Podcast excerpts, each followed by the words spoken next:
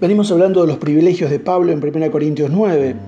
Eh, reclamar un sueldo, una ofrenda, sí, no. El sacerdote que sirve en el templo recibe su parte de las ofrendas y vive de ellas. Eso era cierto. En el sacrificio griego, los templos griegos, por ejemplo, los sacerdotes recibían las costillas, el muslo y la, eh, la parte izquierda de la cara del animal. Pero es bueno que también consideremos lo que recibieron los sacerdotes en el templo de Jerusalén. Había cinco ofrendas principales. La ofrenda que se quemaba, o sea, se quemaba íntegra, menos el estómago, las entrañas y el tendón del muslo. Fíjese, por ejemplo, Génesis 32, 32. Pero aún en este caso los sacerdotes recibían los cueros y realizaban un comercio floreciente y lucrativo con ellos. La ofrenda por los pecados. En este caso solo se quemaba la grasa sobre el altar y los sacerdotes recibían toda la carne. También tenemos la ofrenda por las transgresiones. Una vez más, solo se quemaba la grasa y los sacerdotes recibían toda la carne. La ofrenda de comida consistía en harina, vino, aceite. Solo se ofrecía una parte simbólica en el altar. La mayor parte correspondía a los sacerdotes. En quinto lugar, la ofrenda de paz. Se quemaban en el altar la grasa y las entrañas, los sacerdotes recibían el pecho y el hombro derecho, el resto quedaba en manos del oferente. Los sacerdotes disfrutaban aún de mayores privilegios. Por ejemplo, recibían los primeros frutos de las siete clases de, distintas, ¿no? de trigo, cebada, vid, higuera, granada, olivo y miel. Eh, también el terumá, que esta es la ofrenda de los frutos escogidos de todo lo que eh, crecía los sacerdotes tenían derecho a mm, alrededor de la cincuentava parte de todos los frutos. Luego tenemos el diezmo. Tenían que ofrecerse, eh, ofrendarse el diezmo de todo lo que puede ser utilizado como comida y crece sobre la tierra.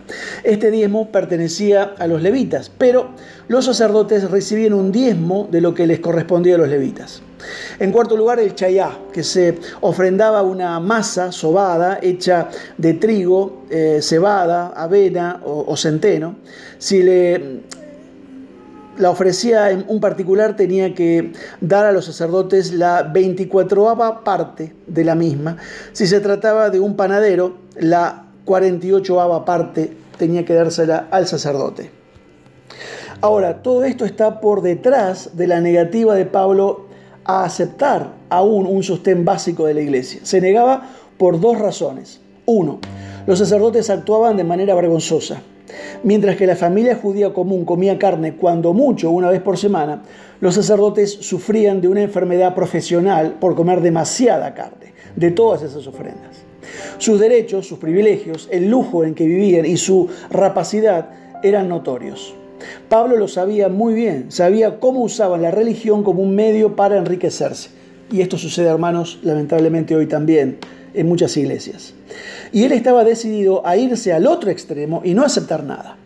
El recuerdo de la conducta de los sacerdotes y de la mala reputación que gozaban hizo que Pablo se negara a aceptar cualquier tipo de ayuda. En segundo lugar, la segunda razón era la independencia de Pablo. Puede que, la, mm, que lo llevara demasiado lejos esto, pero debido a que parecía herir a los corintios negándose a aceptar una ayuda, pero Pablo era uno de esos seres independientes que preferían morirse de hambre a depender de alguien. En última instancia, una cosa dominaba la conducta de Pablo, eh, no hacer nada que desacreditara el Evangelio, nada que le estorbara. Los hombres siempre juzgan un mensaje por la vida y la personalidad de la persona que lo da a conocer. Pablo estaba decidido a tener las manos limpias, no estaba dispuesto a permitir que nada en su vida contradijera el mensaje de sus labios. Una vez una persona le dijo a un predicador, no pude oír lo que dijo por escuchar lo que usted es. Nadie podría haberlo dicho nunca mejor esto que Pablo. No solamente es la doctrina lo importante, muy importante, sino la ética. Que Dios te bendiga.